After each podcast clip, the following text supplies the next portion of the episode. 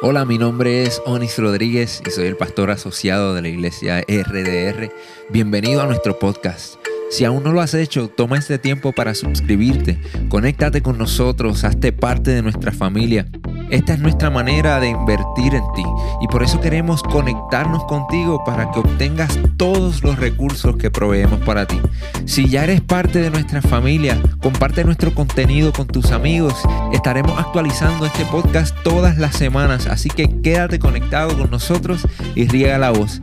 Esperamos que este mensaje sea de mucha bendición para tu vida. Le damos la más cordial bienvenida a todos y a cada uno de los presentes y a aquellos que nos ven a través de las redes sociales. Estamos en vivo y a todo color desde esta su iglesia, la iglesia Rey de Reyes, una iglesia para toda la familia. Así que me honra de que Dios nos permita una vez más estar reunidos en esta casa. Esta mañana le decía al primer grupo que los días están volando, porque el domingo pues, pasado estábamos aquí disfrutando de un mensaje precioso que predicó mi hija, y ya hoy pues de nuevo estamos acá. Y, claro, nos gusta, ¿no? Pero ahí se cumple la Biblia que dice que los postreros tiempos, dice que los días, este, pues prácticamente volarían, ¿no? Y, yo no sé si es que es porque estamos tan ocupados en tantas cosas, pero definitivamente que, que es así. Así que eh, quiero decirles que no se extrañen, ¿verdad?, de que nuevamente estamos volviendo a que en la entrada principal estamos tomando la temperatura. ¿Ok? Lo habíamos suspendido hace ya unas semanas atrás, pero volvimos otra vez hoy. Esa decisión la tomé yo, no porque el gobernador lo diga, porque quiero que sepan esto, la gente a veces piensa que las iglesias es un área pública, no, esto es privado y cada, por, lo menos esta, ¿no? Es, privada y nosotros pues somos los que estipulamos las normas, ¿ok? Acerca de todo lo que aquí se puede hacer. Así que ante la realidad, ¿verdad?, de que Aguadilla, Mayagüez es uno de los focos centrales en Puerto Rico de, de lo que es la variante Delta, pues yo he tomado la decisión de que nuevamente pues volvamos a tomar la temperatura en el carro cuando van entrando, porque si hay alguien que tal vez no lo sepa, el mismo puedo llegar yo, ¿verdad? Con la temperatura tal vez un poco alta sin darme cuenta que estoy infectado y allí se detecta y entonces pues ahí tengo la oportunidad de volverme para mi casa. ¿Ok? Así que lo estamos haciendo por la seguridad y el bienestar de todos. Amén. Así que eh, luego la entrada, pues están los, los ujieres por ahí, también con el alcohol, también tenemos las maquinitas acá que toma la temperatura y también te, ya te sabes, le rocea las manitas todo eso lo estamos haciendo. Y déjeme decirle, el tomar los protocolos es algo muy importante.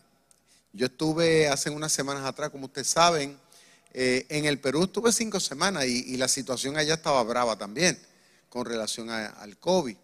Pero estuve allá, compartí con todo el mundo, prediqué, estuve arriba y abajo, eh, estuve en la confianza dentro de todas las circunstancias, pero siempre manteniendo mis protocolos. O sea, siempre, ¿verdad? Cuando interactuaba con las personas, iba, me, lavaba las manos, me echaba el alcohol o todo ese tipo de cosas, tratando de cuidarme. Sabemos que esto pues está como una sombra, ¿verdad? Esto es un juego que tenemos la sociedad del gato al ratón. ¿A quién, a quién le toca? ¿A quién no? Pero hasta donde uno pueda, pues uno trata de hacer lo posible de que no le toque.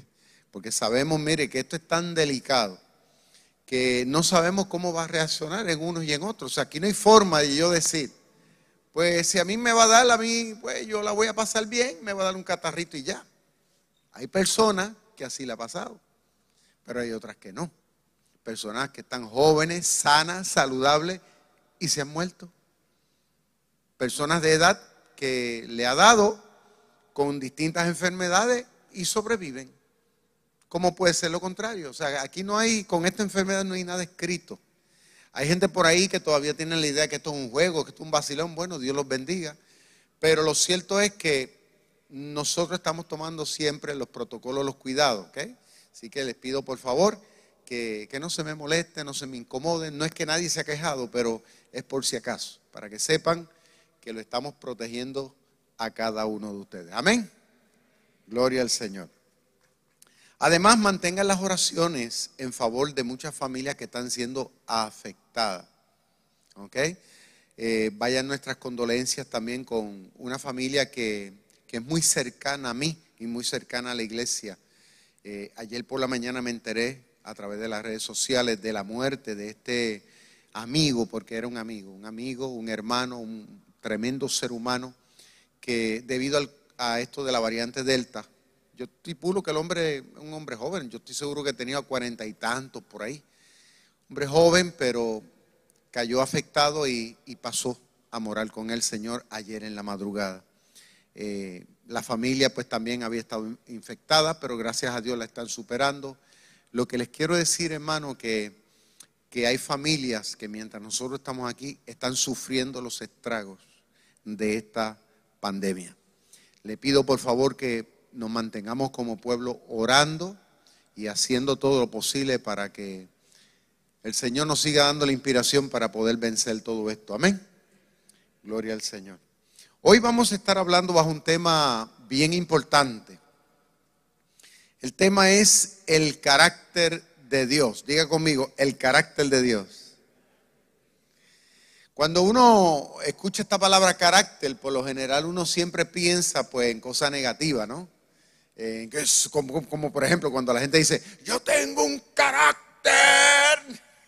¿Te has visto gente así, no? Yo tengo un carácter endemoniado. Y por lo general, pues uno lo, lo relaciona siempre con la negatividad cuando escuchamos la palabra carácter. Pero no. Hoy vamos a estar hablando de que realmente el carácter de Dios es todo lo contrario a lo que por ahí generalmente se habla o se insinúa. Hoy vamos a ver lo que realmente enseña la Biblia de lo que es el carácter de Dios, de manera que tu vida y la mía sea bendecida. ¿Cuántos dicen amén? Ok, sea bendecida y que la iglesia cristiana en general en el mundo entero verdaderamente sea una bendición para nuestros pueblos y para la sociedad. Vamos a estar leyendo en Juan capítulo 8, vamos a estar leyendo en John chapter 8 verse 1, Juan capítulo 8 verso 1 en adelante. Habla acerca de una historia que la Biblia le dice que la mujer que fue sorprendida en el mismo acto del adulterio, ¿ok? Y dice así. Y Jesús se fue al monte de los olivos y por la mañana volvió al templo y todo el pueblo vino a él y sentado él les enseñaba. Entonces los escribas y los fariseos le trajeron una mujer sorprendida en adulterio y poniéndola en medio, le dijeron, maestro, esta mujer ha sido sorprendida en el acto mismo de adulterio. Y en la ley nos mandó Moisés a apedrear a tales mujeres. ¿No se dieron cuenta que no dice hombre? Ellos se enfatizaron en quién se enfatizaron. Ay, pero ustedes están dormidos o qué? ¿En quién se enfatizaron? No los oigo. ¿En quién? En la oye, pobres mujeres. Dice, o sea, que es la primera, yo diría que esa es la primera mentira eh, que ellos están tirando al medio ahí. Porque ahí no tan solamente habló de mujeres, en un principio habló también de los hombres también. Tú pues, le dicen, tú pues, ¿qué dices? Mas esto decían tentándole para poderle acusar. Pero Jesús, inclinado hacia el suelo, escribía en tierra con el dedo y como insistían en preguntarle, se enderezó y les dijo, el que de vosotros esté sin pecado, sea el primero en arrojar la piedra contra ella. E inclinándose de nuevo hacia el suelo, siguió escribiendo en tierra. Pero ellos al oír esto, acusados por su conciencia. Salían uno a, uno, comenzando desde lo más viejo hasta los postreros. Oye, como que los más viejos pareciera que tenían más cargos de conciencia. Y dice, y quedó solo Jesús y la mujer que estaba en medio. Enderezándose Jesús y no viendo a nadie, sino a la mujer, le dijo, mujer, ¿dónde están los que te acusaban? Ninguno te condenó. Ella dijo, ninguno, Señor. Entonces Jesús le dijo, ni yo te condeno. ¿Escucharon?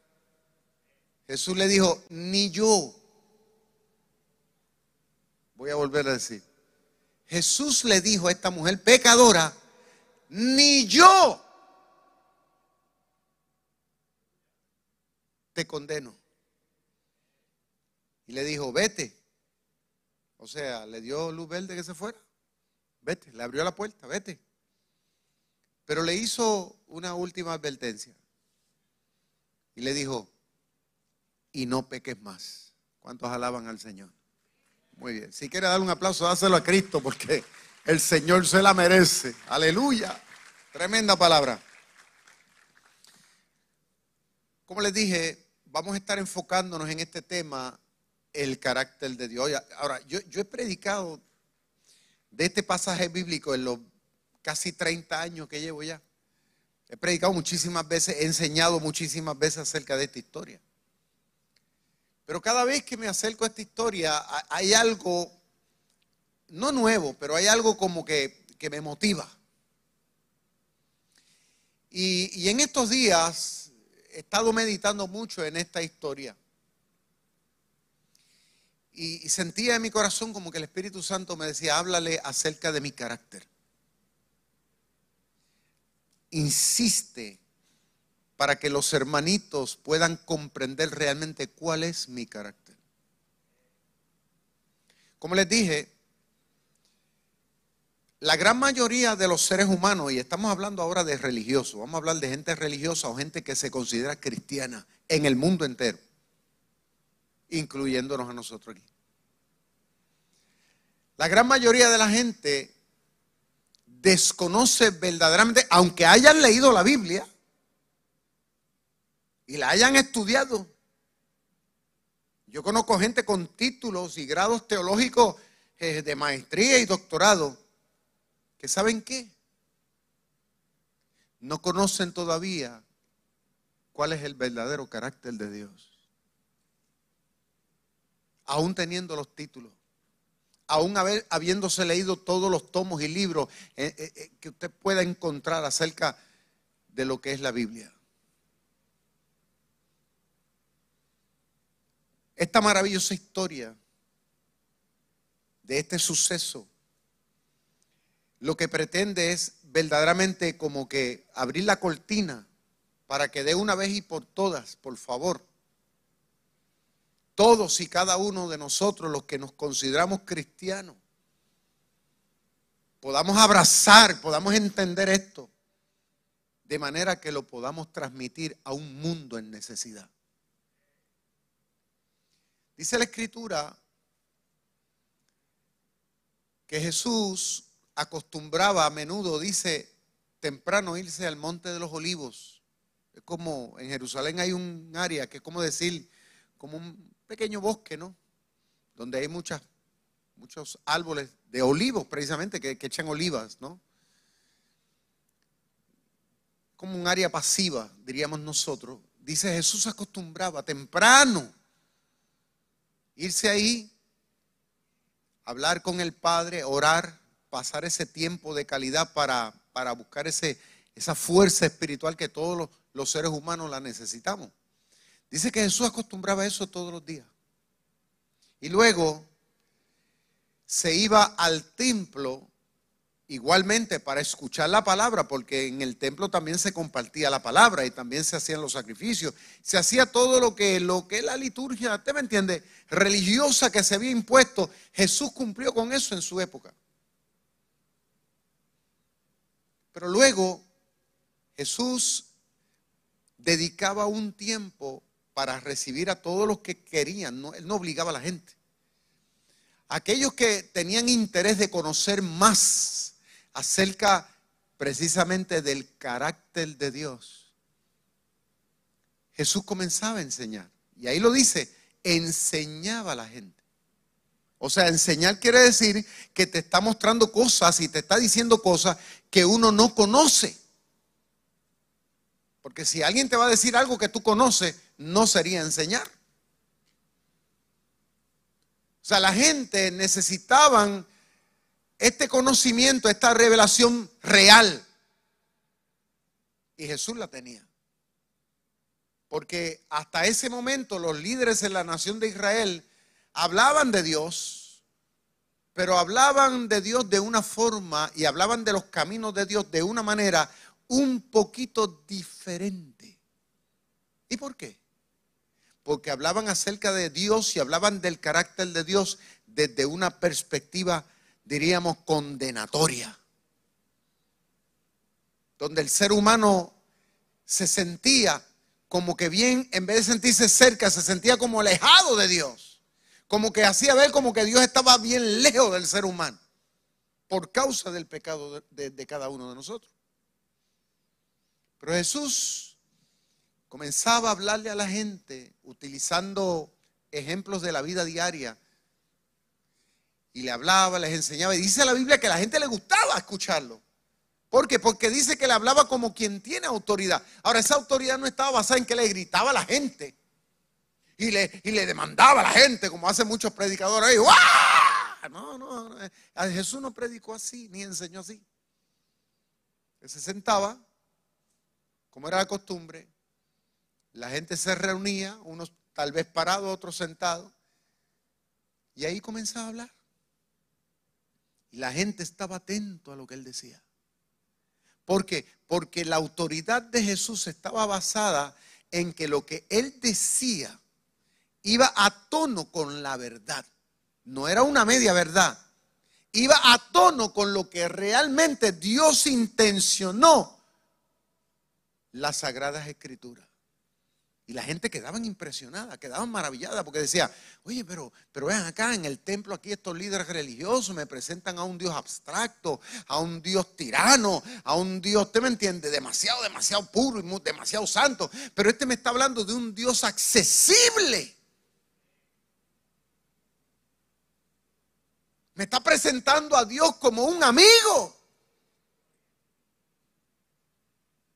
Eso le cautivaba a la gente, le llamaba la atención. Y mientras esa mañana Jesús estaba ahí alumbrando y maravillando a la gente con las grandes enseñanzas, de repente los líderes religiosos de la época, escuchen bien, que eran escribas, o sea, esta gente eran gente bien celosa de, la, de, la, de la ley de Dios, de lo que estaba escrito aquí. Eran bien celosos, que hasta cierto punto eso estaba bien no, no, se critica. Uno tiene que amar las cosas de Dios. Pero el problema estaba no meramente en que eran celosos. El problema estaba en que ellos estaban malinterpretando el verdadero carácter de Dios. Porque le estaban dando mucha importancia a la ley, al mandamiento, pero no le estaban dando importancia al que había determinado el mandamiento. O sea, que ellos conocían la letra, lo que se decía, pero no conocían el corazón del autor de esa palabra.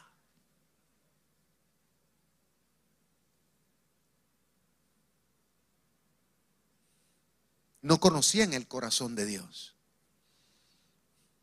Ellos decían, esto sí, es como por ejemplo, yo a mí me pueden decir perro muerto, es un perro muerto, pero claro, si alguien sabe decírmelo, yo hasta, me puedo reír si me lo dice. ¿Usted me entiende? Ay, pastor, usted es un perro muerto. Puede ser que yo me ría, me muera de la gracia. Porque tal vez va a depender de la forma como me lo diga. Pero si me dice usted, si me mira a los ojos así, me dice, usted es un perro muerto, pues puede ser que me moleste. Porque puede ser que me esté diciendo la verdad. Que verdaderamente yo me la merezca. Pero lo que les quiero decir es que todo depende de cómo se dicen las cosas. Eso era lo que estaba pasando aquí con estos líderes religiosos.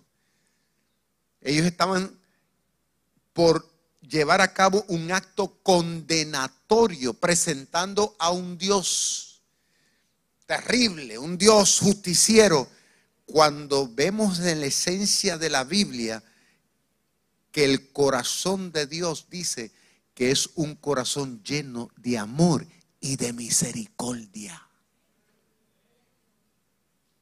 Escuche bien.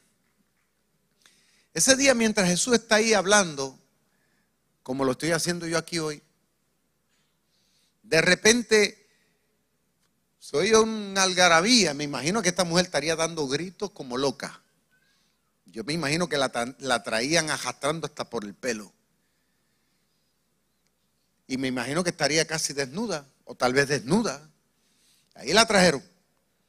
Y allí la tiraron. Y estoy seguro que antes de presentarla ahí, yo estoy seguro que le habrían dado una buena catimba. O sea, le habrían dado bofetada y le habrán dado de, arroz y masa.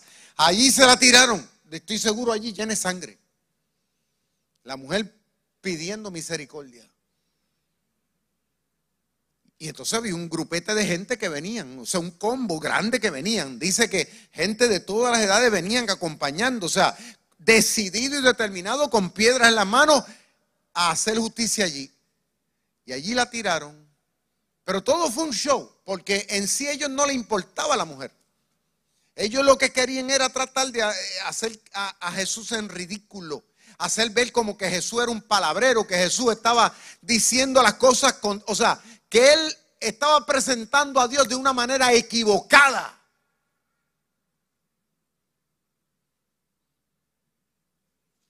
Le dijeron, esta mujer la hemos sorprendido en el mismo acto del adulterio. O sea, que ellos estuvieron pendientes en el momento y, y- y todo, y cuando la mujer estaba en el mismo acto de la acción, ahí se metieron, pero fíjense qué cosa, que no trajeron al hombre.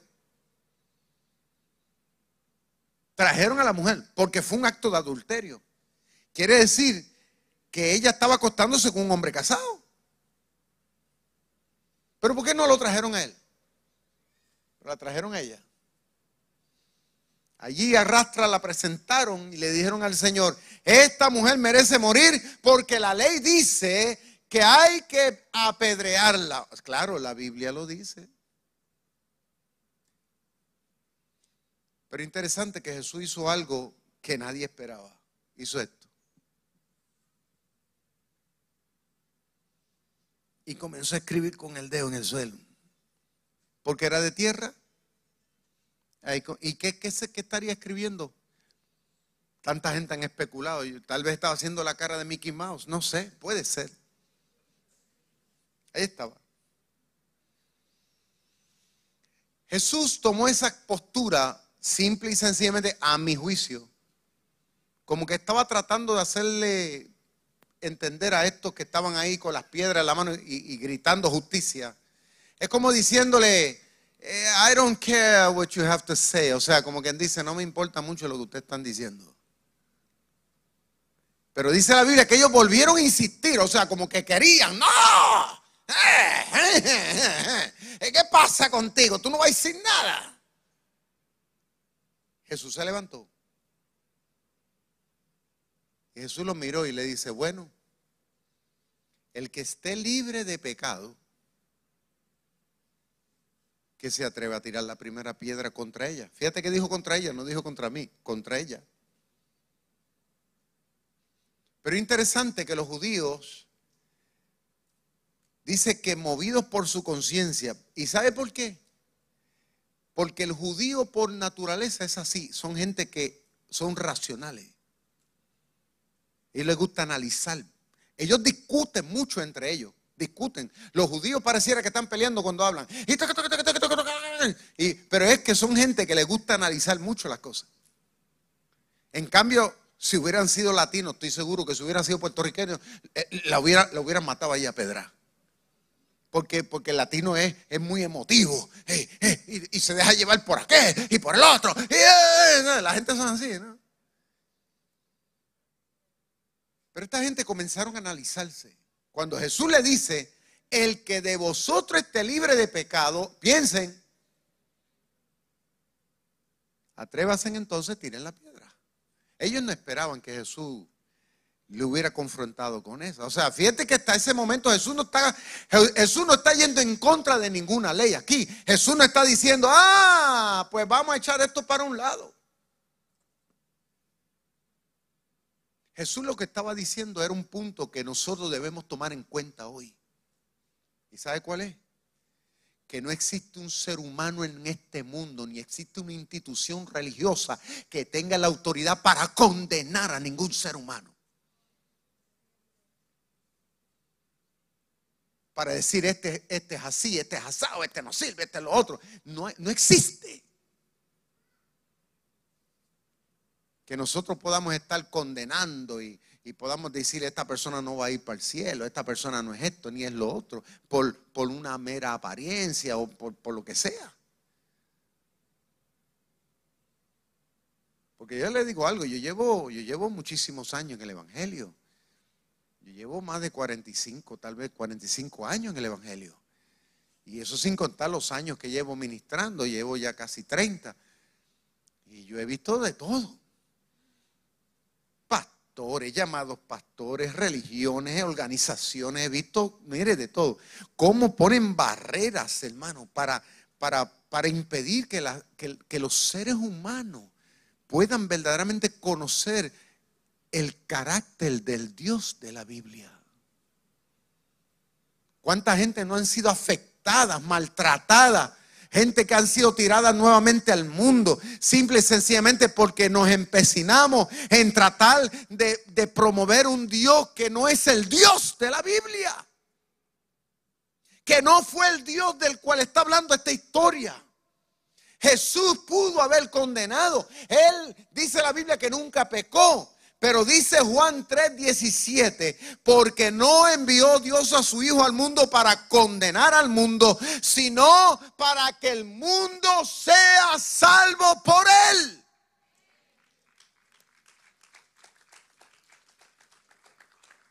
Mm. Jesús le dijo a esta mujer, yo tampoco te voy a condenar. Entonces, si Jesús le dice eso a esta mujer, la pregunta que me hago yo, y estoy seguro que muchos, ¿por qué hay organizaciones religiosas que sí lo hacen?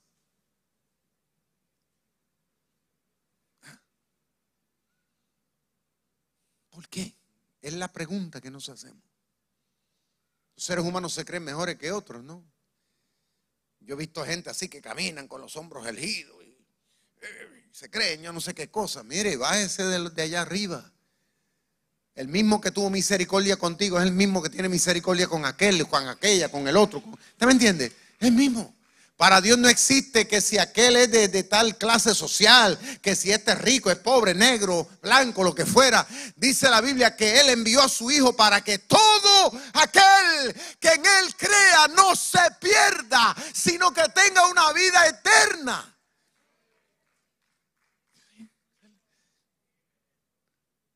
Ese es el carácter, el corazón de Dios. Es un corazón abierto. Nunca me olvido cuando hace poco más de, 10 años fui a predicar a, la frontera entre el Ecuador y el Perú. El hermano Freddy, que es ministro de alabanza, sabe porque él estuvo conmigo ese día ahí. Eran como las 9 de la noche y íbamos a predicar en la zona franca, que es un área donde allí la policía le tiene miedo a los delincuentes, porque allí manda a los delincuentes. De, es más, de día pelan a los, a los, turistas ahí, le quitan todo. Y a las nueve de la noche yo les digo, vamos a predicar. Y los que iban conmigo tenían miedo por lo que habían escuchado. Yo les dije, no tengan miedo, vamos confiados. Porque el delincuente tiene más criterio de juicio que muchos llamados cristianos.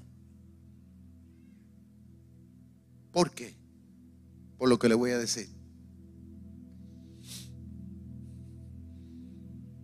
A veces que los cristianos piensan, no, vamos a predicar a la gente, vamos a decirle lo malo que son. Mire, yo no tengo que ir al mundo a decirle lo malo que es. ¿Sabe por qué? Porque el delincuente sabe que él es malo. Yo no tengo que decirle a la prostituta, tú eres mala. Yo no tengo que decirle a, aquel, al otro. Al, eh. Todos ellos, a la hora de la verdad, en verdad, en verdad, en verdad, en su conciencia, saben que ellos están mal. Saben que tienen un problema. Saben que, que su corazón necesita a Dios pero no pueden. Hay una fuerza que los ata. Ellos quisieran ser libres, pero no pueden. No saben cómo zafarse.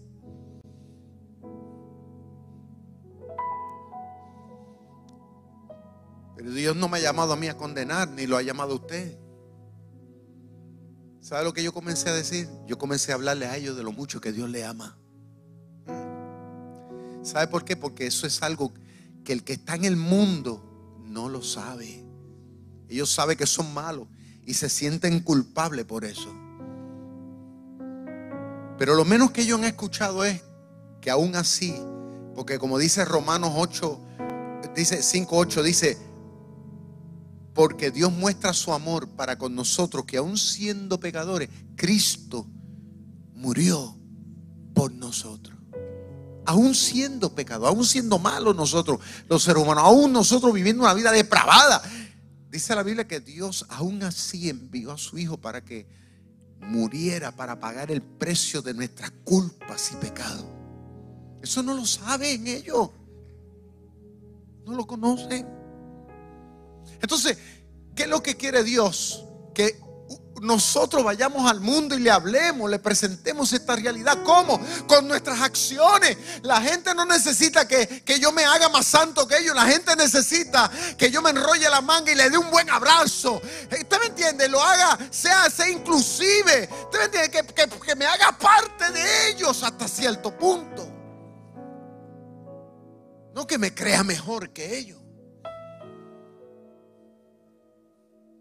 Que nosotros aquí cerremos las puertas para, para la gente. ¿Cómo yo le voy a decir al que viene lleno de tatuajes? Yo le voy a decir aquí, no, aquí tú no puedes entrar. ¿Cómo yo le voy a decir una, cosa como esa? ¿Cómo yo le voy a decir a una persona que está lleno de tatuajes de la cabeza a los pies, pero se convierte al Señor? Ahora es una nueva criatura y, que Dios le hace un llamado poderoso a predicar, a ministrar, que yo le diga, ¿sabes qué? Tú no puedes treparte en el altar porque tú tienes... ¿Cómo yo le voy a decir eso cuando Dios tuvo misericordia de su alma? ¿Cómo? Es la pregunta. Eso no, no cabe en ninguna mente.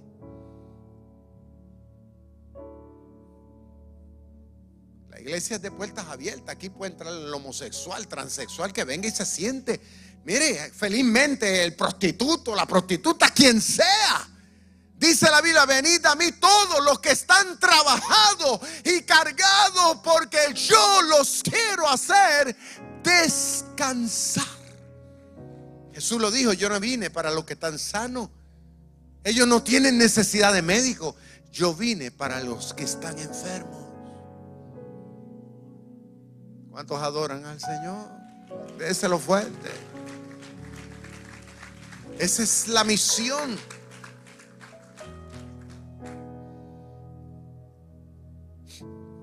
Una persona me decía a mí, los otros días me decía, pastor, pero usted tiene que hablarle en contra de esto de lo del género y todas esas cosas.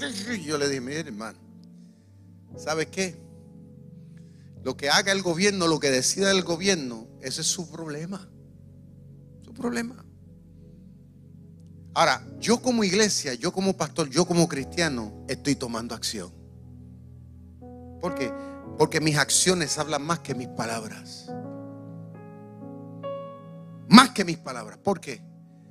Porque mientras otros vociferan y hablan y tiran y jalan, yo tengo un colegio donde enseño valores cristianos. ¿Cuántos adoran y glorifican al Señor?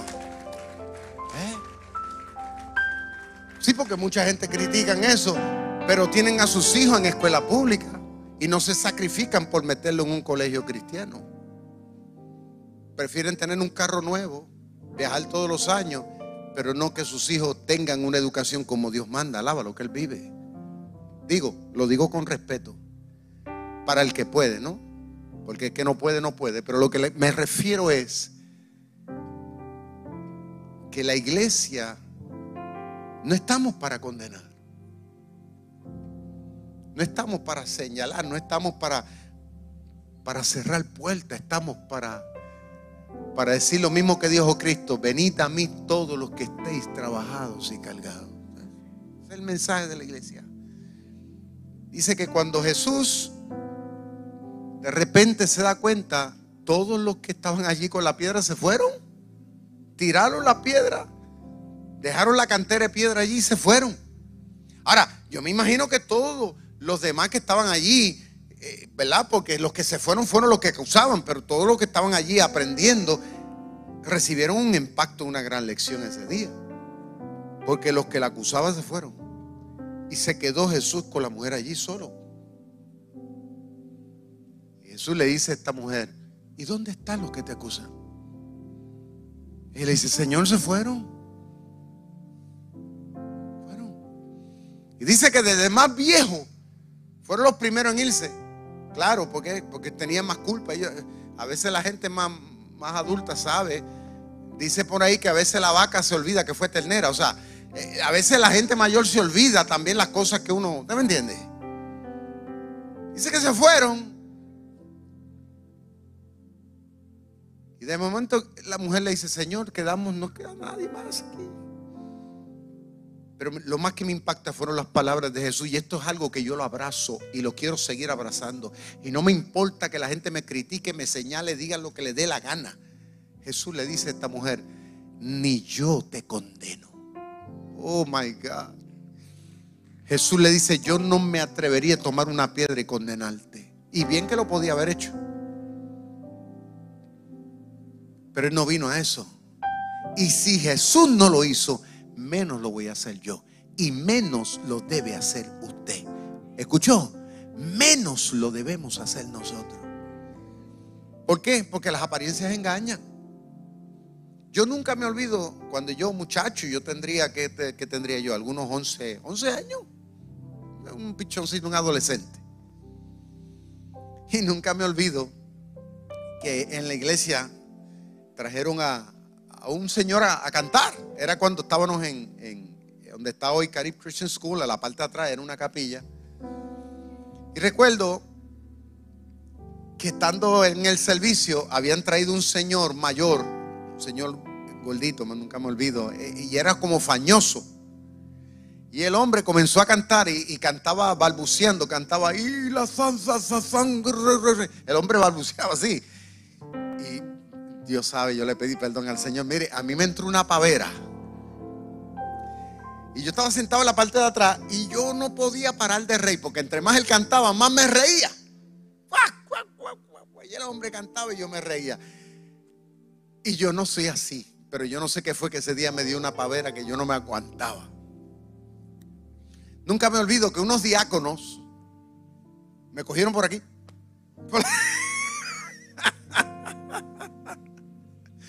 echaron mano por la camisa. Y, me sacaron para afuera. Entonces, habían dos diáconos y uno al otro, uno, uno, un diácono le dijo a otro, esto es un pichón de bandido. Así me así dijeron. ¿Qué será de este bandido? Así, esa fue la pregunta y nunca me olvido de eso. Este es un pichón de bandido. ¿Qué será de este? Pues mire, los años pasaron y mire dónde está el delincuente. Alaba lo que él vive. Ellos me sacaron por la puerta, pero el Señor me mandó y me metió por la otra. Alaba lo que él vive. Lo vil y lo menospreciado escoge Dios para avergonzar a los que se creen y consideran sabios. ¿Eh? Lo vil y lo menospreciado. Yo por eso nunca me gusta despreciar así a nadie. Yo por eso le digo a los líderes aquí, por esa experiencia que yo he vivido. Cuando usted ve a una persona así, así, asado, tenga misericordia. ¿Sabe lo que significa misericordia? Siente empatía hacia esa persona. No mires a esa persona como de una forma despectiva, despreciable, como que no sirve, como que esa persona no tiene solución ni tiene oportunidad. No, porque la vida da mucha vuelta, es como un círculo.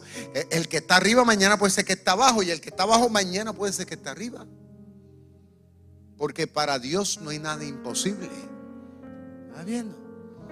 Quizás hoy usted se encuentra en una posición de autoridad y tal vez es infeliz, porque así la gente lo ve. Es un infeliz, pero es infeliz mañana sea yo el que me encuentre a la merced de ese infeliz.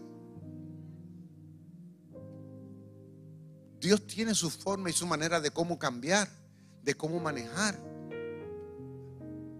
Yo siempre enseño y vuelvo y lo repito y nunca se olviden de esto. El presente de una persona nunca determinará cuál va a ser su futuro. Nunca.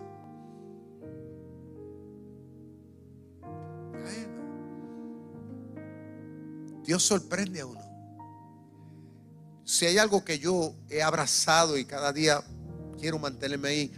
Yo hice un juramento, hice un compromiso. Yo dije, yo quiero hablar de Dios, yo quiero hablar de quién es Él, yo, yo quiero representarlo. Fue algo, un juramento que yo hice con Dios. Cuando yo comencé estos menesteres. Yo le dije al Señor, Señor, yo quiero hablar de ti como manda. No como la organización dice no como aquel dice, no, yo quiero hablar como tú dices aquí. Yo quiero imitar a Jesús.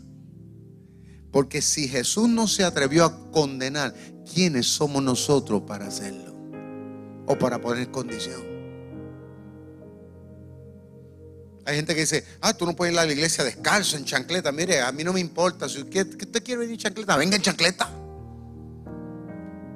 Ay, pastor, pero eso es. Mire, olvídese de eso. Que venga, si, si no tiene zapatos, que venga descalzo. A mí no me importa. A mí me importa que estén aquí. Que, que, estén con un corazón dispuesto, sensible. Si tiene los pelos parados así, porque la gente dice, eso es sinónimo de rebeldía. Los que se ponen el pelo así parado, mire que se ponga el pelo como le dé la gana. Sí, porque hay gente que, que, todos piensan que todo es una manera, un estilo. Ay, pastor, pero esa persona no levanta las manos. Que no la levante. No me importa. Tal vez que no le gusta o estime. No me importa. Yo lo que quiero es que esté aquí. Que esté receptivo a la palabra de Dios. Si viene con la misma ropa, no me importa.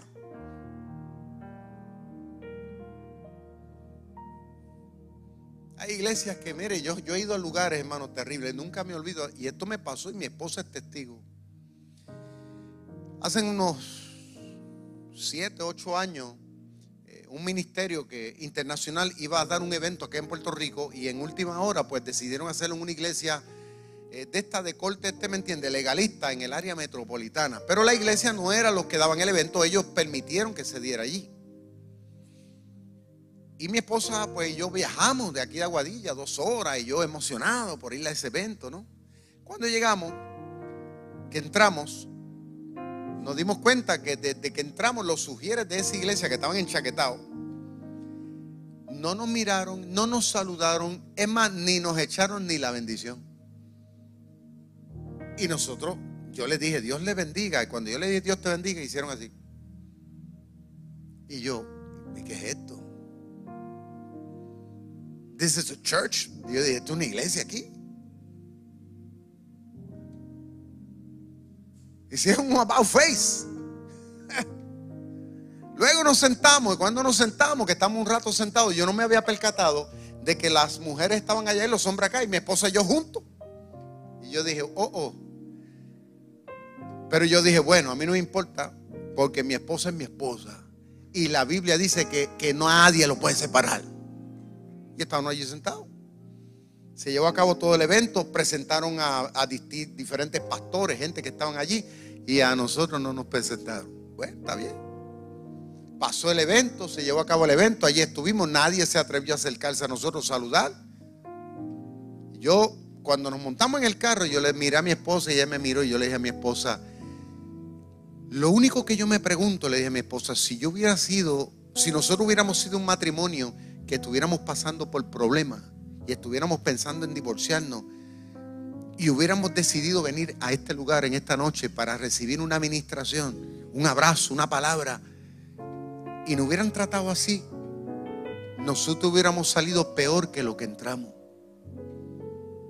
Eso es lo que me preocupa, le dije. No me preocupa que me lo hayan hecho a mí. Me preocupa la gente que vendrá con necesidad. Cómo le ponen condiciones para poder entender el corazón que Dios tiene con nosotros los pecadores. Porque dice la Biblia que si el justo cae una vez y cae siete veces, siete, o sea, porque Dios sabe que vamos a fallar, dice que siete veces Dios no levanta. Alaba lo que Él vive. Y nos perdona también. Entonces, son las cosas que uno, uno ve, son las cosas que uno vive. Y son las cosas que muchas veces son las barreras que limitan que el mundo pueda entender realmente el Evangelio. Hay gente que dice, yo predico el Evangelio, yo represento el Evangelio. Es más, no saben ni lo que la palabra significa. La palabra significa la buena noticia. ¿Y sabe cuál es esa buena noticia? Escuchen bien. De que Dios te ama y me ama incondicionalmente. Recíbelo. He loves you unconditionally. That's it. Ahora usted dirá, pastor, pero, pero la gente tiene que cambiar. Bueno, pero eso lo hace el Espíritu Santo, no lo va a hacer tú ni lo voy a hacer yo. Porque si tan malo, si tan malo puede ser una cosa, pues tan malo también es la lengua bien larga, lava lo que él vive. un carácter poco misericordioso que excluya la iglesia, la iglesia, the church, es la casa donde están los hijos de Dios, que se supone que manifiesten el carácter de Dios. Y el carácter de Dios es compasivo. Ah, viendo. Por eso usted me ve, yo soy una persona así. Yo estoy en la calle, me relaciono con la gente, veo, abrazo a aquel, hablo al otro y lo mismo puedo tratar, lo mismo trato igual a un cristiano GI como puede ser que trate al pecador más grande del mundo. Yo voy y le comparto y si lo conozco, ¿cómo está? Dios te bendiga. Y la gente pareciera, ay, pastor, y pastor se va a meter ahí. Pues claro. Nunca me olvido en, en Perú hace unos años estaba caminando por el mercado. Entonces la gente ya me conocen por los años que llevo. Y venían dos borrachoncitos, dos, bebiendo, traían, traían este, lo que le llaman ellos chicha morada, que es una bebida que se embriaga a la gente, pues fuerte. Y venían así dando tumbazo, hablando, ¿no? Y cuando me logra ver, uno de ellos que me conoció me dice, Rey de Reyes. Así me dicen, Rey de Reyes. y yo venía caminando, porque fui al mercado a comprar algo con el pastor. Y, yo fui donde ellos. Eh, ¿Cómo están? Dios los bendiga, a saludarlos. Y entonces uno, uno de ellos me dice, tenga para que comparta con nosotros. Me dio un palo. No un palo de, esto, me dio una copita, ¿no? Para que yo bebiera también de, la, de lo que estaban bebiendo. Entonces al momento yo, ¿verdad? Me salió así. Yo le dije, no, no, es que yo no bebo. El hombre, no, pero usted no puede despreciar y qué sé yo qué. Y yo, caí en cuenta y no, no te preocupes, dámelo acá. ¡Fua! Y me di el palo.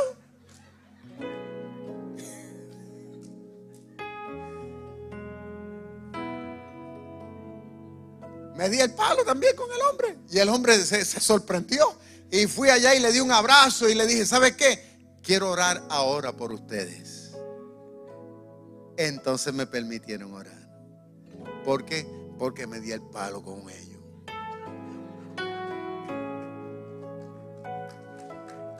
Alaba lo que él vive.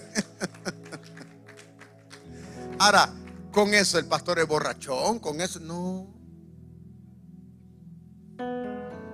Eso a mí no me hace ni me quita.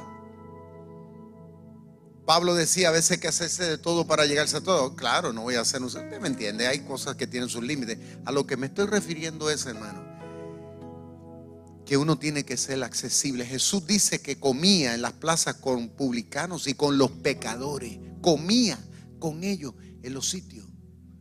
¿Eh? Y hay gente que a veces, cristianos, que, ven gente que llegan a las iglesias con, con, pantallas hasta por todos lados y que llegan con tatuajes, que llegan con 20 cosas o que llegan con la faldita corta y la gente como que le sacan el cuerpo, que no se me pegue. Jesús no hacía eso. Jesús se sentaba con ellos. Y yo siempre me preguntaba, ¿y qué hablaría Jesús con ellos? Pues hablaría de todo. Entrar en conversación, porque tú hablas, tú hablas de todo, habla de política, habla de deporte, habla de todo. Yo me imagino a Jesús hablando hasta de, hasta de deporte, hablando que sí o qué. Pero en ese conversatorio Jesús entonces le hacía entender el verdadero carácter del Dios de la Biblia. que Dios es un Dios de amor, de misericordia, de compasión. Dios quiere meterse al lugar más íntimo, de mayor necesidad, que es el corazón del hombre. El diablo ha querido robarte la bendición de que tú y yo lo podamos entender. Y Cristo vino a restaurar eso que Él es un Padre, Él es tu Padre y es el mío. Y que está dispuesto a perdonarnos. Lo que sea. Lo que sea, Él nos perdona. Y nos levanta. Y nos empodera. Y nos da la autoridad para que podamos continuar. Para que podamos vencer. ¿Sabe por qué? Y vuelvamente se lo digo porque nos ama. Si en el día de hoy algunos de ustedes se quieren dejar amar por Dios, yo te digo, no te resistas, porque nadie te puede amar como Él. Él quiere entrar allá adentro. Él quiere darle vida a ese corazón muerto. Él quiere hacerte entender lo importante que tú eres para Él. Que mientras el mundo te señala, él te recibe. Si el mundo no te entiende, Él te entiende. Pongámonos de pie, por favor. Quiero decirle a los cristianos aquí y a los que me ven a través de las redes sociales. Vamos a hacer un compromiso nuevo en esta mañana. Yo lo voy a hacer. Y el compromiso que tenemos que hacer es el compromiso de demostrarle a los demás el carácter de Dios. Vamos a echar a un lado esas ideas religiosas que a veces se escuchan por ahí, por las redes sociales o por la televisión, ¿no? Quítese eso, de, eche eso para un lado. Eso es lo que le han enseñado, le han metido por, por, por, por boca y nadie que dice, no, contrario, quítese eso. Dígale, Señor, yo quiero ver a los demás como tú los ves.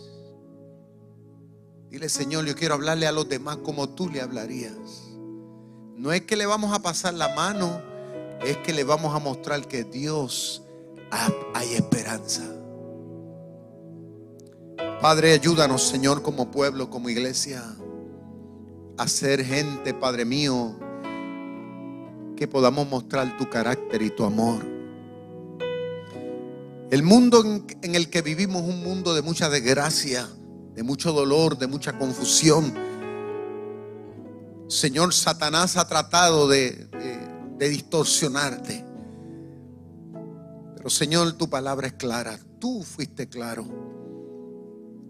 Ayúdanos a ser portadores del amor.